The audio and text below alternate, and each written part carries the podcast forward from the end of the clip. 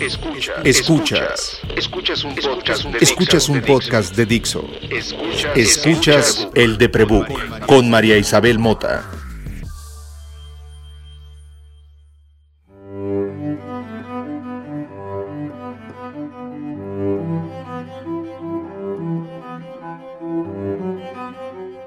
Imaginen la escena. Son las 7.30 am y su mano toca la puerta de salida de su casa.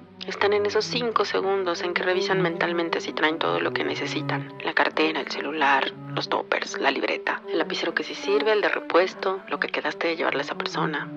Abren la puerta y salen. Eso es un lanzamiento exitoso. Ahora imaginen que esos 5 segundos de reconocimiento suceden cada que salen de cualquier habitación de su casa. De la recámara al baño, del baño al pasillo que conecta con el espacio, que te dirige hacia la cocina. Por alguna razón no consiguen pasar de uno al otro sin trámite, fluidamente. Y para lograr pasar necesitan un impulso extra, una especie de todo va a estar bien.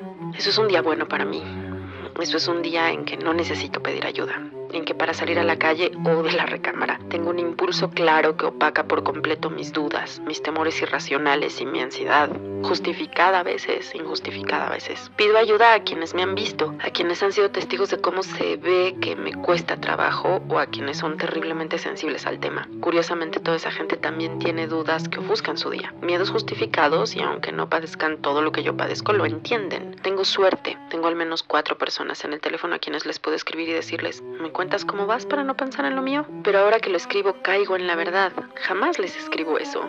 No van a encontrar en mi WhatsApp o en mi Messenger esa frase. Me voy directo a lo que me está atormentando. Ayer, por ejemplo, le escribí a mi amiga Liz, quien me conoce hace más de una década, que también padece enfermedades emocionales y que vive a un avión de distancia. No dije ni hola, no dije ni, ni, ni, ni no pregunté, puedes ponerme atención. En mi cabeza solo ametralla una idea. No quiero ser esta persona, no quiero ser esta que siente cosas calificadas de negativas para mí y para los demás. Y las siento. Tengo dos amigos con los que puedo hacer eso. Irme directo a la locura. Y me da culpa escribirles porque me meto en sus vidas sin preguntar. Por lo que les, lo que cuento no es agradable. No hace mejor sus días, no les aporta porque los invito a mi locura, porque los necesito para sacarme de mí misma. Los enfermos creemos que pedimos ayuda, pero no pedimos nada concreto, porque nos da miedo que nos digan que no. Me da vergüenza contarles porque la gente me tiene en alta estima, porque me quieren, porque me admiran incluso y no entiendo por qué. Si me siento tan fraudulenta, si siento que todo lo que me abruma es menor, porque cualquier persona puede con ello, porque todo mundo, si vive en este país, tiene miedo justificado de la violencia azarosa, de quedar en medio de los intereses del narco y de la desprotección del Estado, de no tener trabajo, no tener a quien querer y quien te quiera. Y pese a ello salen, trabajan, conviven, socializan, no se quedan congelados tras una puerta o sentados viendo la nada, no suelen llorar en el piso de la cocina mientras están cocinando porque no saben cómo seguir, no sienten terror de salir a la calle. Cada que pido ayuda invito a alguien a un mundo perverso. La gente me dice constantemente, eres muy fuerte, eres admirable, es admirable que hagas tanto que puedas. También me dice, no te preocupes, a todos nos pasa. Mal de muchos, consuelo de tarugos, dice el refrán. Pero es verdad, tienen razón, a todos nos pasa. Es más aparatoso lo que me sucede a mí, sí. Es definitivamente más aparatoso y por lo tanto me cansa más y me impide comportarme como todo mundo lo hace. Pero a todos nos pasa, en mayor o en menor grado. Y aunque el mal sea de todos, no somos tarugos. Nomás tenemos chuecas las expectativas. La vida no se trata de lograr que sea perfecta o hermosa o agradable o fácil. La vida se trata de vivirla, de pasar por el llanto a la mitad de la cocina, de ese que vino de la nada y te hace sentir inútil y te recuerda que te da vergüenza ser quien eres, y también de pasar por esos momentos en que todo parece salir bien, en que no hubo llanto, no hubo ansiedad, no hubo miedo, y que pudiste pasar de un momento a otro sin que sufrieras en el camino. La vida se trata de pedir ayuda y apechugar, que no siempre podrán contestarte, que a veces no podrán ayudarte, y que a veces sí, a la gente sana, a los neurotípicos, a los que no tienen un diagnóstico o una enfermedad evidente, cuando piden ayuda también les dicen que no. Y se crecen y le piden a alguien más. Y de vez en cuando se quiebran y mientan madres. La resiliencia es inherente a cualquier ser humano, enfermo o no. Nosotros, los neuroatípicos, los que el cerebro y las heridas de los traumas nos juegan chueco, nos meten el pie a cada paso. Nosotros nos quebramos a cada rato. A cada minuto. Y entre crisis y crisis tenemos los mismos problemas que todos los demás. Y en medio de eso somos conscientes de que estamos pidiendo ayuda. Y no queremos. De verdad no queremos. No anhelamos ser esos que solo te buscan cuando te necesitan, pero no tenemos otros momentos, ¿saben? No tenemos triunfos prolongados a los que podamos sumar. No queremos ser esos que dudan siempre de que ustedes nos quieren y nos admiran, pero no entendemos por qué lo hacen. Nosotros mismos no soportamos vivir en nuestra piel. ¿Por qué querrían ustedes pasar tiempo con nosotros? ¿Por qué querrían crear recuerdos con nosotros? Porque si todo indica que seremos así siempre.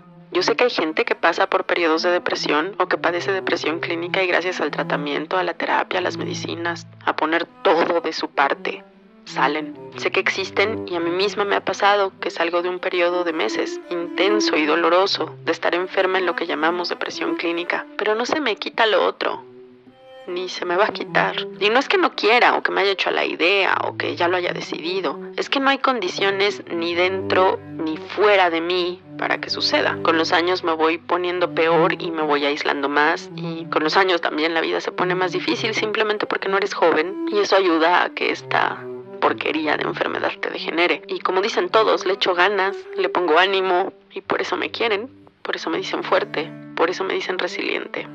Pero no, no me voy a curar, ni me voy a quitar esto. Aunque haya gente que sí, y qué bueno que hay gente que sí. Así que imaginen por un segundo estar en mis zapatos y pedir ayuda sabiendo que el mejor esfuerzo que hagan, la muestra de cariño más honesta que tengan, no me va a cambiar, no me va a convertir en eso que anhela quien me ayuda. No voy a ver la vida menos mierda o a sentir que la calle no es una jungla llena de peligros o que no me van a volver a golpear en la puerta de mi departamento o que no me van a volver a violentar en las calles o en mi casa.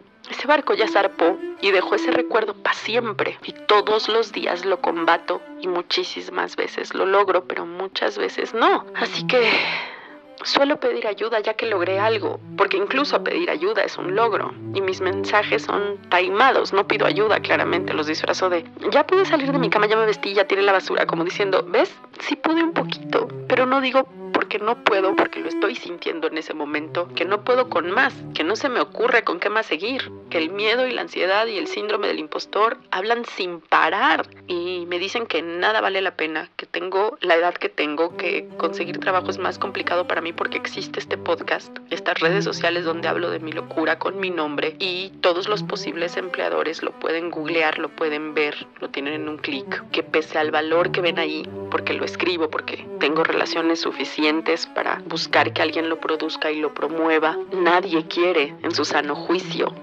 darle trabajo e invertir en alguien como yo, a menos que me conozca mucho. Y entonces eso significa que caen en nepotismo, que me ponen en riesgo su nombre y no quiero que hagan eso por mí porque ya bastante tienen con tolerar en esta ventanita de mensajes donde no pido ayuda con claridad. Pedir ayuda es muy complicado y sin embargo es absolutamente necesario, porque ahí está la vulnerabilidad que efectivamente nos hace fuertes y nos obliga a lidiar con la realidad. Todos necesitamos ayuda, enfermos o no, y todos somos susceptibles al rechazo y también no toda la ayuda que nos ofrecen constituye ayuda y aún así tenemos que intentarlo, porque en la locura no podemos calcular si de verdad nos servirá o no, porque siempre podemos caer en la trampa del impostor. Pedir ayuda nos acerca y nos aísla, nos obliga a no ser nosotros, a intentar ser otros y comenzamos a preguntar si nos quieren por las veces que intentamos ser alguien más o nos quieren por quienes somos. Ojalá fuera fácil para todos, ojalá todos tuviéramos una solución y todos la aplicáramos y todos saliéramos beneficiados de ella. Pero la realidad no es Instagram, la realidad no es un video en Facebook ni un tweet con muchos likes, ni es pasajera, ni la podemos scrollear. La realidad tiene fotos malas, tiene videos mal editados de nuestro día y recuerdos tergiversados por nuestros miedos, tweets y textos que jamás debimos haber escrito. Para mí, para todos, para los enfermos, para los sanos, así es y no va a cambiar. La vida es imperfecta. Ojalá fuera complicada al mismo nivel para todos y así todos entenderíamos al otro y no cuestionaríamos si puede o no. Simplemente lo haríamos. Cada quien haría su chamba. Tampoco cuestionaríamos si funciona o no lo que nos proponen y lo haríamos y en hacerlo, simplemente en hacerlo, nos pondríamos en riesgo y nos creceríamos a sus consecuencias y tal vez ese estrés nos haría más fuerte ante la enfermedad. Quiero que sepan que a veces no aceptamos su ayuda, sus ideas sobre cómo curarnos o sentirnos mejor o mejorarnos porque sabemos que lo que esperan es que nos veamos como los personajes que tienen nuestra enfermedad o algo parecido en las series o en las películas y luego de 50 minutos y una confrontación editada con muchas luces bonitas y buen vestuario, se vuelven personajes radiantes y felices por siempre. Y no queremos decepcionarlos. Y no, no es que entremos a cada solución sabiendo que no va a funcionar. Es que tenemos experiencia en estar enfermos. Es que sabemos qué nos ha efectivamente cambiado para bien y que no. Y que no podamos confiar en nuestro juicio no quiere decir que no podamos calcular riesgos. Ayudar y ser ayudado es un camino cambiante. Depende no solo de quién necesita ayuda, sino de quién la da. Y ambos están atados a la naturaleza, a las eventualidades, a sus propios cambios de ánimo y sus consecuencias, a tener expectativas y no poder soltarlas, porque si las sueltas, entonces, ¿qué estás persiguiendo con tanto afán? Si vives o convives o quieres a alguien como yo, gracias. Gracias. Gracias de parte de quien recibe tu ayuda porque cada que lo intentas hay alguien en el mundo que es más sensible a lo que nos pasa y porque esa persona sintió tu cariño aunque fuera por un rato. Ese rato hizo que ese día valiera la pena de vivir, la de vivir. Y si pediste ayuda aunque te diera vergüenza y recibiste ayuda aunque doliera, aunque no supieras bien lo que haces, aunque te sientas absurdo y dudes todo el camino, gracias, gracias, gracias. No sabes en qué momento ese esfuerzo que ambos hicieron no solo los beneficia a ustedes dos, sino a quien los ve, a quien es testigo. La locura es contagiosa y degenerativa. Es como el agua contra la roca. Pareciera que no hizo mucho, pareciera que no tuvo efecto a largo plazo ese ataque de ansiedad, ese momento en que no pudiste respirar y sentiste que te ahogabas, o ese momento en que no supiste cómo, pero ya llevabas media hora rascándote, lastimándote. ¿Saben que es igual? el afecto, el cariño, la preocupación, esas pequeñitas muestras de amor que van a gotas dentro de ese mar de angustia y lentamente van cambiando el agua. No somos más que el resumen de nuestros intentos y fracasos, de nuestros logros y felicidades compartidas, de nuestros momentos de flaqueza y debilidad y de aquellos donde hicimos esfuerzo, y también de todos aquellos momentos en donde no pasó nada, donde solo existimos y por alguna razón tonta nos parece poco. No sé si pido toda la ayuda que necesito o cuando la necesito. Sé que muchas veces se siente como si fueran las más.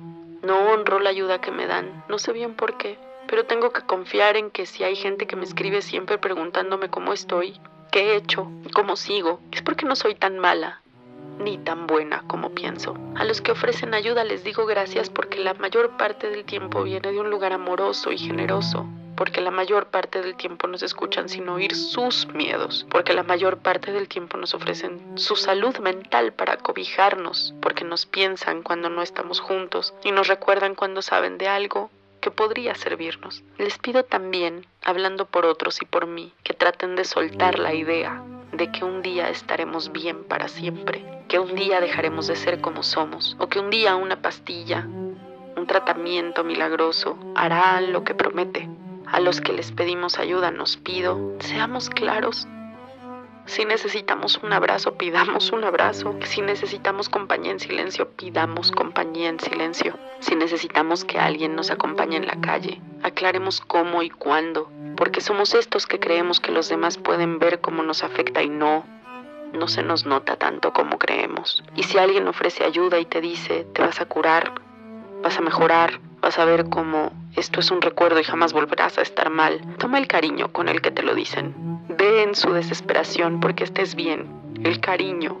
Toma lo que puedas. Tú y yo sabemos que una vez que esta madre te pega, te deja la herida abierta para siempre. Que nuestra vida siempre será cuidarnos y cuidar la herida para que no se abra más. Porque los demás no lo saben y lidian con sus propias heridas abiertas y ayudan desde ahí, desde aquellas que cicatrizaron y las que lo hicieron tan bien que no se notan ya. Toma su cariño, toma su amor y úsalo. Lo necesitas. Lo necesitamos. Yo soy María Isabel Mota y me dedico a escribir. Y me ayuda mucho saber que me escuchan y que les sirve. Así que gracias por ayudarme. Si crees que este proyecto puede servirte a ti o a alguien más, Recuerda que puedes escuchar este podcast todas las semanas en Spotify, iTunes y Dixo.com. Y puedes seguir lo que escribo y las preguntas que me hago en arroba el en Instagram y en Twitter.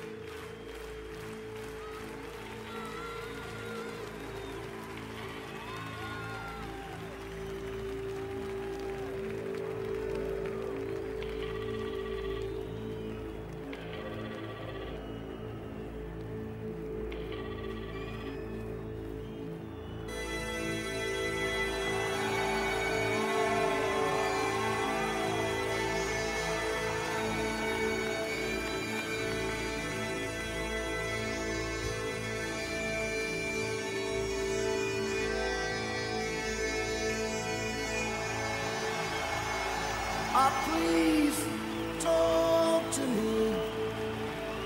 Won't you please?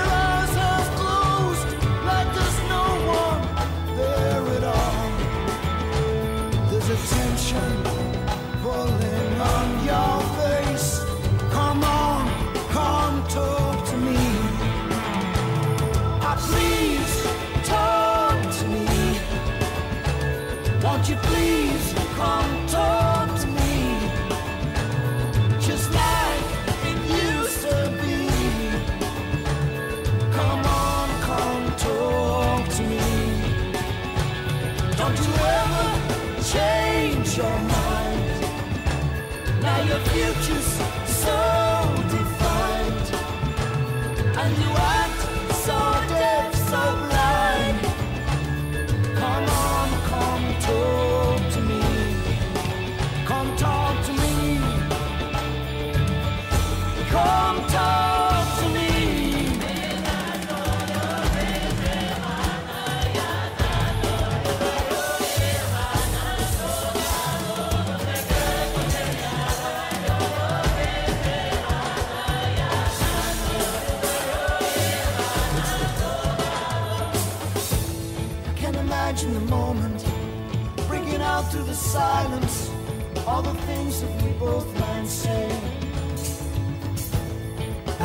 Heart, it will not be denied, till we're both on the same damn side, all the barriers blown away. Ah, please talk to me. Won't you please